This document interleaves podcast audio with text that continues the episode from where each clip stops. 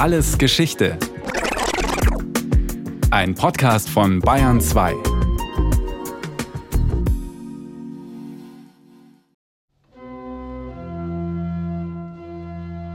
Rund 650 Menschen eilen am Abend des 5. September 1844 durch eine Toreinfahrt an der Hamburger Polstraße in den großen Hinterhof.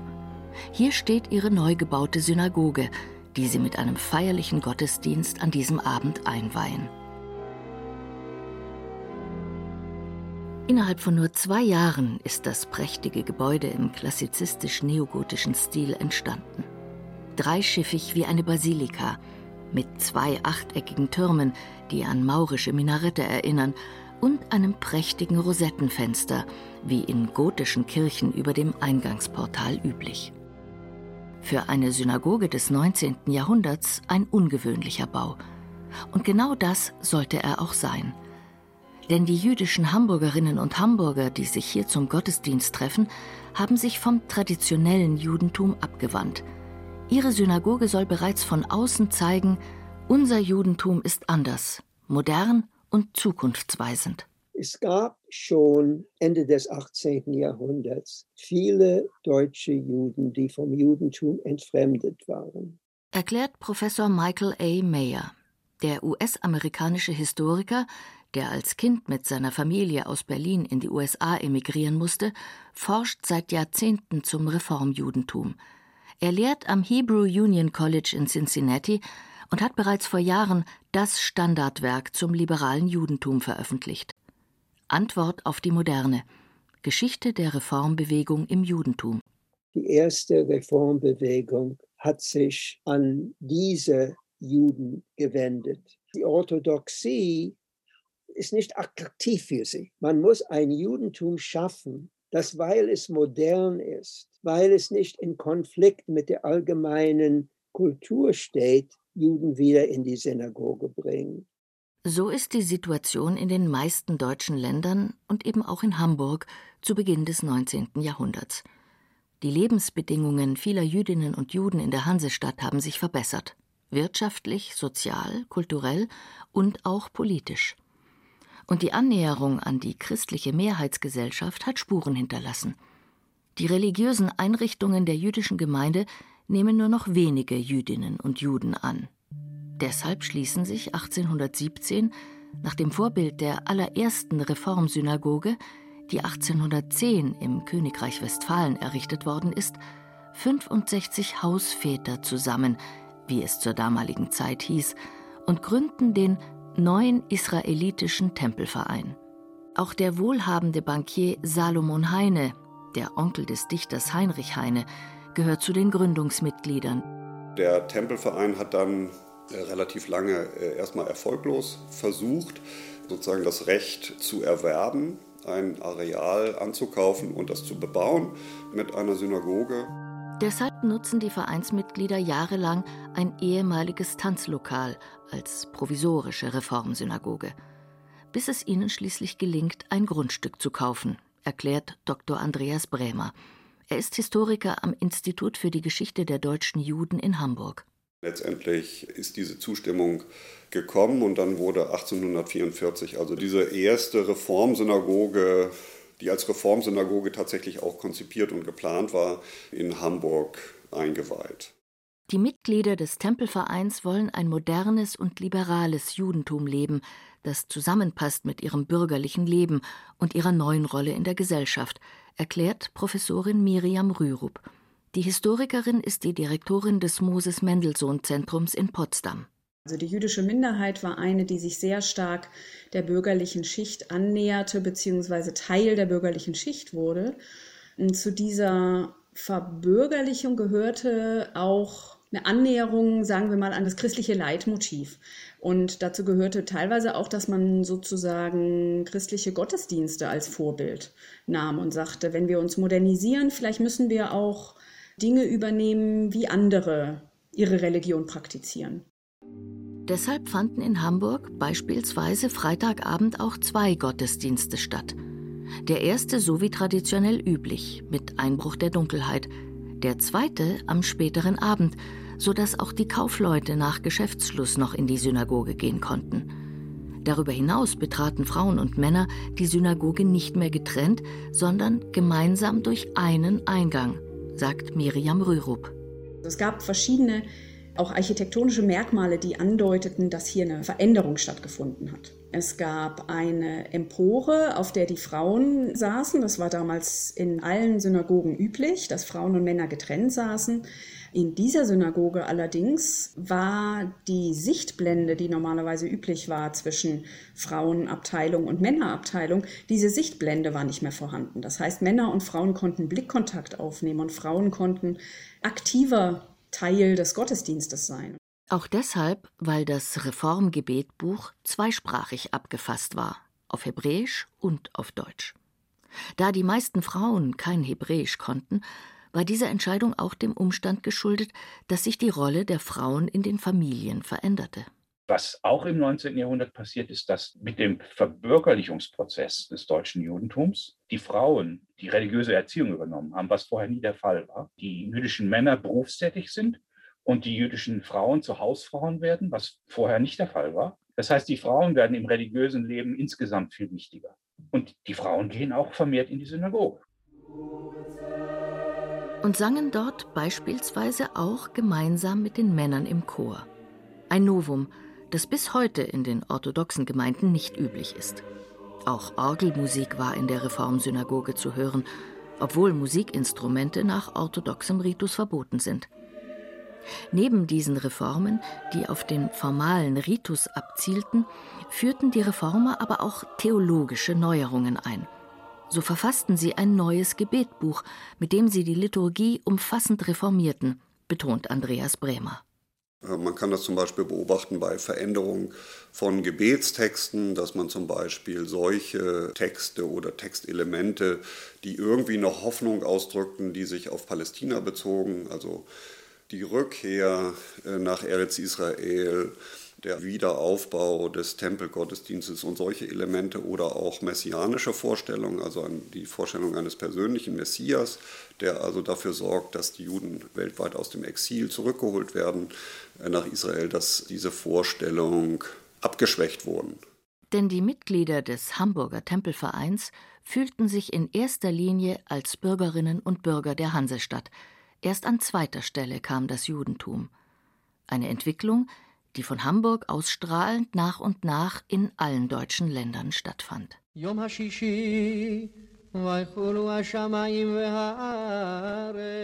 Jahrhundertelang hatten Jüdinnen und Juden wirtschaftlich prekär und sozial weitgehend isoliert gelebt. Ihr rechtlicher Status hing von der Willkür der Herrschenden ab und konnte jederzeit widerrufen werden. Berufsverbote und Aufenthaltsbeschränkungen gehörten zum Alltag, sowie die Pflicht, Mitglied einer jüdischen Gemeinde zu sein. Die Rabbiner waren berechtigt, nicht nur religiöse Fragen, sondern auch innerjüdische Streitereien zu regeln. Diese Teilautonomie verloren sie Ende des 18. Jahrhunderts, weil die deutschen Länder diese Regelungen nach und nach aufhoben. Parallel dazu entstand das Bürgertum, das dem feudalistischen Ständestaat des Mittelalters und der frühen Neuzeit seine Ideale entgegensetzte. Bildung und Wissenschaft statt Analphabetismus, Aufstieg durch Leistung statt Geburtsprivilegien, Vernunft und Toleranz statt Willkür und Unterordnung, universelle Menschenrechte statt partikularer Begünstigungen. Viele Jüdinnen und Juden nahmen kulturell an dieser Emanzipationsbewegung teil. Sie lernten Hochdeutsch, schickten ihre Kinder auf deutsche Schulen, besuchten Universitäten. Bildung, Kultur und Aufklärung sind Modifikationen des geselligen Lebens, Wirkungen des Fleißes und der Bemühung der Menschen, ihren geselligen Zustand zu verbessern. Schreibt Moses Mendelssohn in seiner Schrift über die Frage, was heißt aufklären. Der Philosoph, Intellektuelle und Literaturkritiker, den eine enge Freundschaft mit Immanuel Kant und Gotthold Ephraim Lessing verband, gilt als der berühmteste Vertreter der Haskalah, der jüdischen Aufklärung. Als solcher übersetzte er beispielsweise die Tora ins Deutsche, veröffentlichte zahlreiche philosophische Schriften und nahm an den intellektuellen Debatten der damaligen Zeit teil. Der erste Jude, der europaweit populär war, der den Durchbruch auf dem deutschen Buchmarkt geschafft hat, der die volle Anerkennung als Aufklärer und als Jude bekommen hat von seinen Zeitgenossen, der aber in seinem Buch Jerusalem darauf bestanden hat, dass alle 613 Gebote und Verbote der Tora unverändert in die Gegenwart übernommen werden, sagt Professor Christoph Schulte. Er lehrt an der Universität Potsdam jüdische Studien und Philosophie. Moses Mendelssohn wollte das Judentum zwar im Sinne der Aufklärung reformieren, nicht aber die religiösen Rituale verändern. In dieser Hinsicht stand er fest an der Seite der Traditionalisten.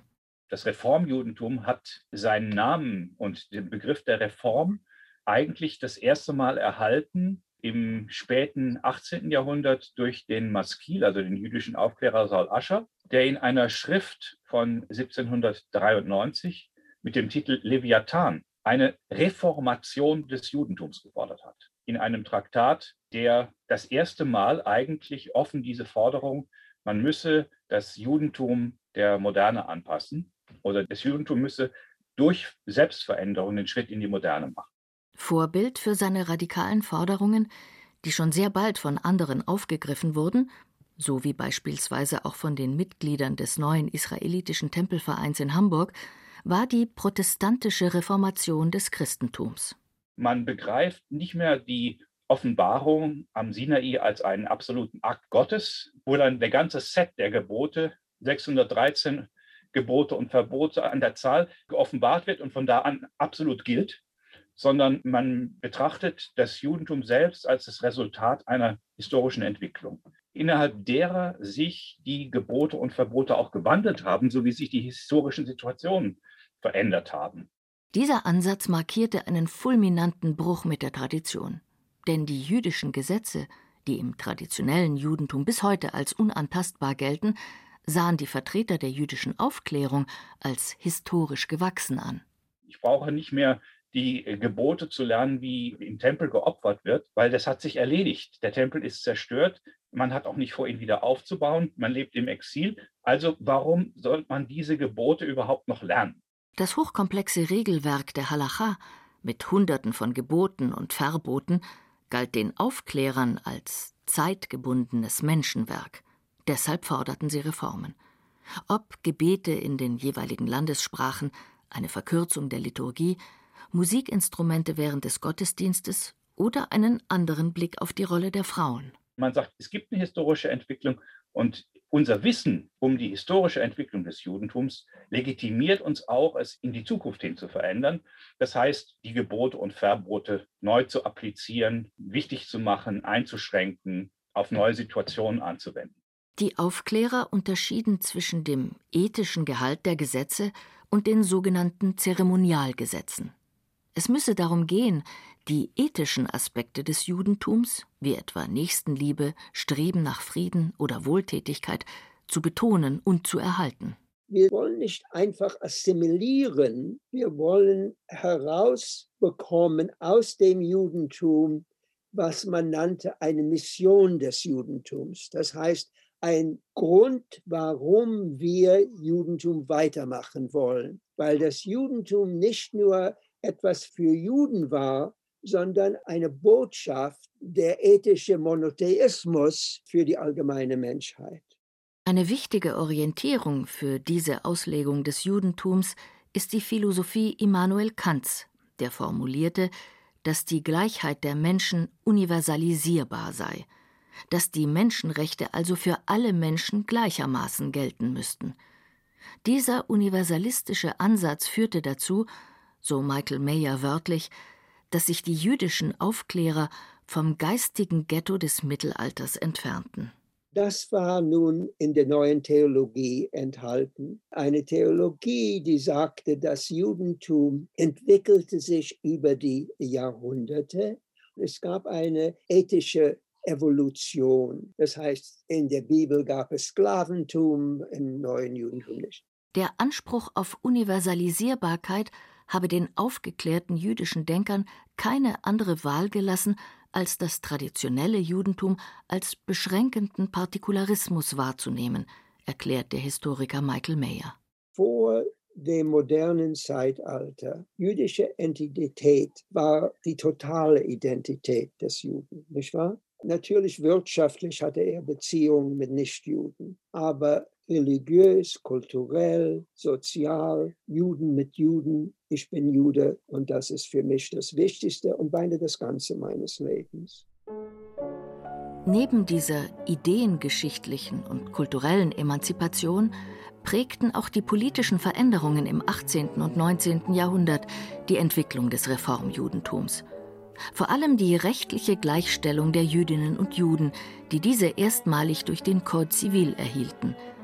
Dieses Gesetzbuch, das der französische Kaiser Napoleon 1804 erließ, verfügte die Trennung von Kirche und Staat, formulierte Freiheit und Gleichheit vor dem Gesetz und hob die Zunftbeschränkungen auf.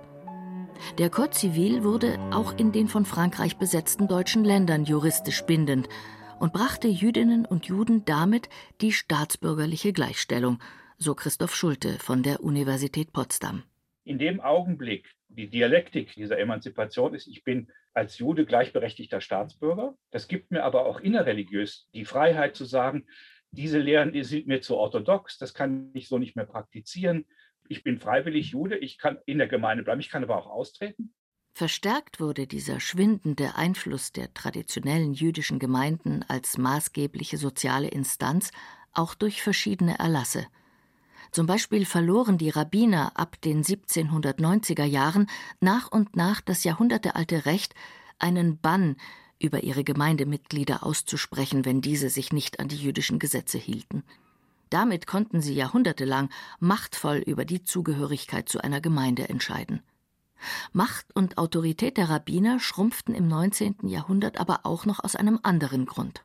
Und dazu kommt dann, dass in den meisten deutschen Ländern ab den 1820er Jahren die Obrigkeit vorgeschrieben hat, dass um Rabbiner zu werden, man studiert haben muss. Das heißt, ab den 1820er Jahren beginnt der Aufstieg von Rabbinern, die deutsche Schulen besucht haben, deutsche Universitäten besucht.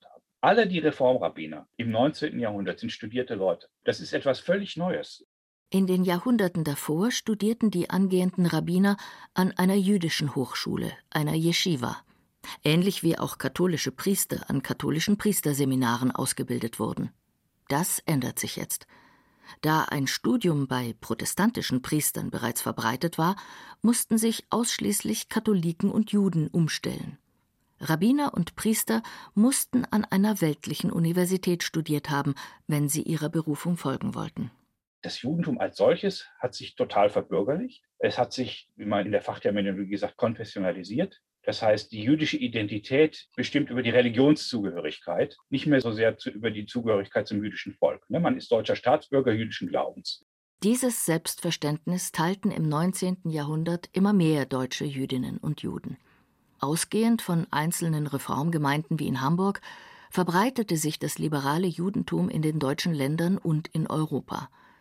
Die Mitgliederzahlen der Reformgemeinden stiegen im 19. Jahrhundert stetig an, auch wenn die traditionellen Gemeinden die aufklärerischen Reformer verurteilten. Die Traditionalisten lehnten jede Änderung der herkömmlichen Bräuche ab, die liberalen Jüdinnen und Juden stünden außerhalb des Judentums, sie seien Heretiker und auf einem sündhaften Weg. Vor allem die Tatsache, dass die Hamburger die Liturgie verändert hatten und ihre Synagoge zum Tempel erklärten, galt ihnen als Sakrileg. Tempel in Hamburg bedeutet, man kann daraus schließen, die Hoffnung auf einen Tempel in Jerusalem erübrigt sich. Wir haben unseren Tempel in Hamburg, in unserer Heimat, dieses Hamburg, das ist Deutschland. Der Begriff Tempel war nicht zufällig gewählt, wie Andreas Bremer vom Institut für die Geschichte der deutschen Juden betont, sondern Ausdruck eines gewachsenen jüdisch-bürgerlichen Selbstbewusstseins. Einen Tempel in Hamburg zu haben, bedeutete nämlich, ausdrücklich auf einen Grundpfeiler des Judentums zu verzichten, auf die Hoffnung, bei der Ankunft des Messias nach Palästina zurückzukehren und dort den zerstörten Tempel wieder aufzubauen.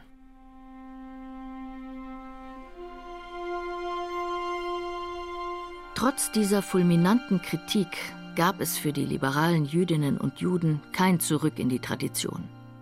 Jüdische Auswanderer trugen die Reformgedanken und die reformierten Gebetbücher von hier in die USA und in die Welt. Und im Laufe des 19. Jahrhunderts wurde die liberale Strömung des Judentums zur zahlenmäßig bedeutsamsten im deutschsprachigen Raum.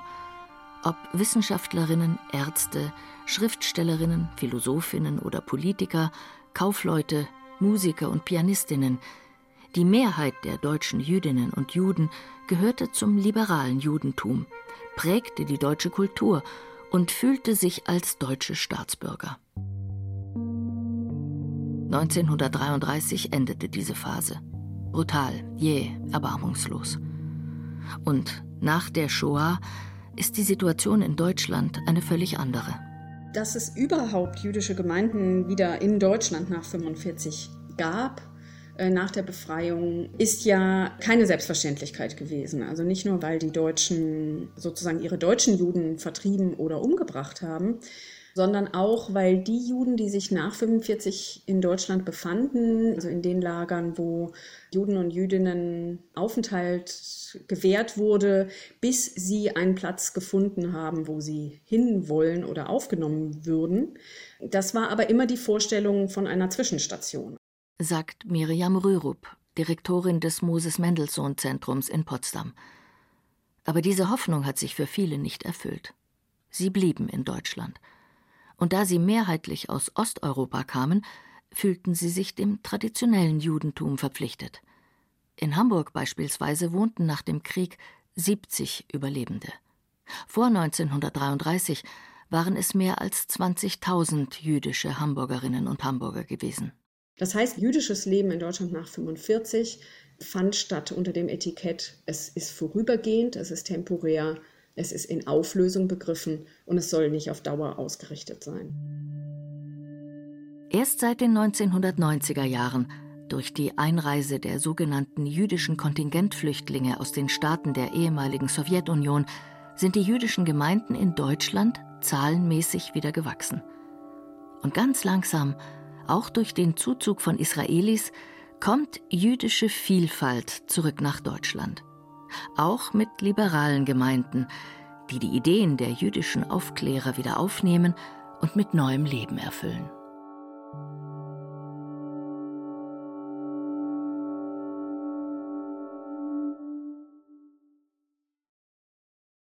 Das war Alles Geschichte.